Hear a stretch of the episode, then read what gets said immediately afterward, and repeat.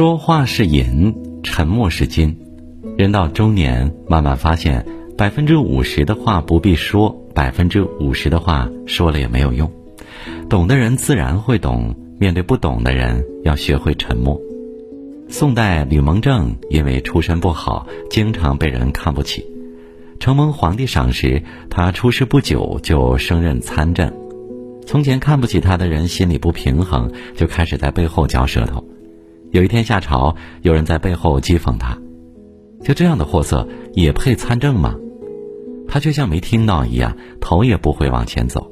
朋友愤愤不平，想要回头理论，他拉住朋友说：“不必理会，让他去说吧。”围观的人说他很有胸襟，将来。必能当宰相。后来，他果然做到了宰相。说话固然是一种表达，沉默也是一种态度。面对那些和自己不同路的人，不必争辩，努力做好自己的事儿，保持沉默，就是最好的蔑视。季羡林曾经说：“中年之后，最忌讳的就是思维僵化。所谓思维僵化，就是一个人不再有能力去吸引新的东西了。”这样的人很容易和社会脱节，把自己困在过去的小天地里。曾国藩是传统的儒家知识分子，他从小学的是四书五经，接受的是夷夏之防，但是他的头脑却一直保持开放的状态，积极学习，从未老去。别的士大夫把洋人当作蛮夷，只有他说洋人也懂信义，洋人的技术我们也要学习。年过五旬，曾国藩积极学习西方的数理化，推动洋务运动。曾国藩创办的安庆内军械所是中国第一所兵工厂。他让儿子去学英文，给他请最好的英文老师，让孩子去见更广阔的天地。他送出了中国第一批留学生，开办了中国第一所翻译馆。正是曾国藩的不懈努力，让古老的中国开始慢慢了解外面的世界。李楠老师曾说。一个人只要不拒绝新鲜事物，那么他的世界就可以每天增长一点点。这个人的视野和格局也会变得越来越大。一个人在不断尝试新鲜事物之后，日子也会变得越来越充实有趣。人发脾气是天性，收住脾气则是修养。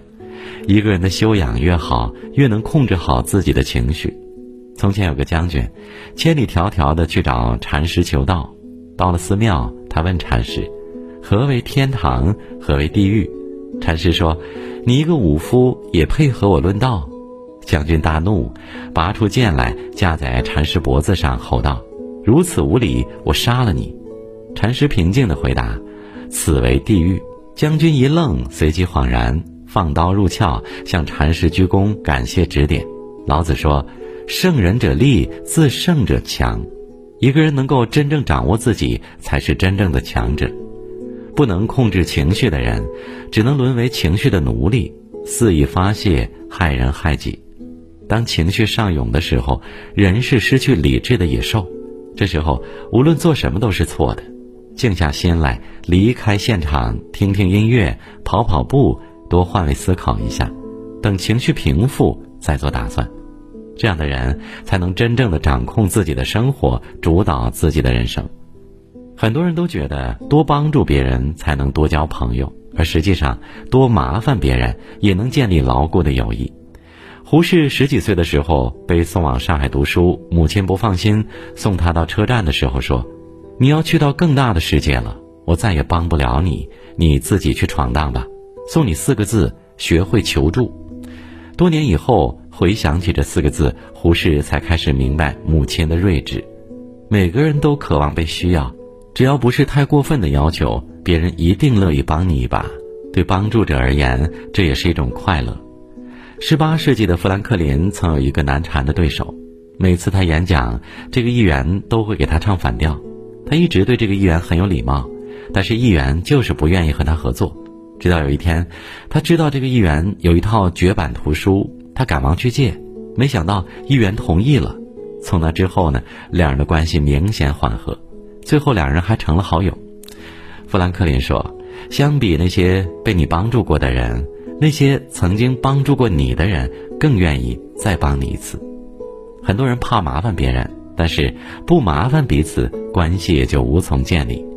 只有懂得麻烦别人，一来二去，才能慢慢的熟络，成为朋友。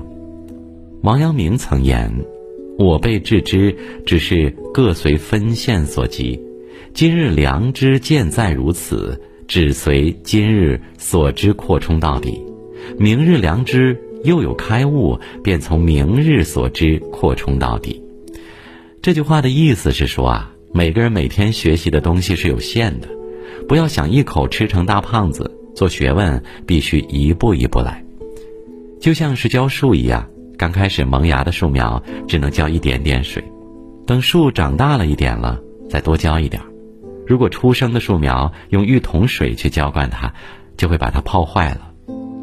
从前纪昌拜射箭高手飞卫为师学习射箭，飞卫让他练好眼的基本功，再教他射箭。